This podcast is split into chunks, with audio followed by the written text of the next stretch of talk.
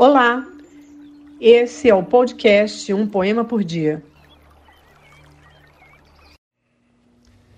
Quem se defende porque lhe tiram o ar ao lhe apertar a garganta, para este há um parágrafo que diz: ele agiu em legítima defesa. Mas o mesmo parágrafo silencia quando você se defende porque lhe tiram pão. E, no entanto, morre quem não come. E quem não come o suficiente morre lentamente. Durante os anos todos em que morre, não lhe é permitido se defender. Se você curtiu, divulgue a nossa playlist.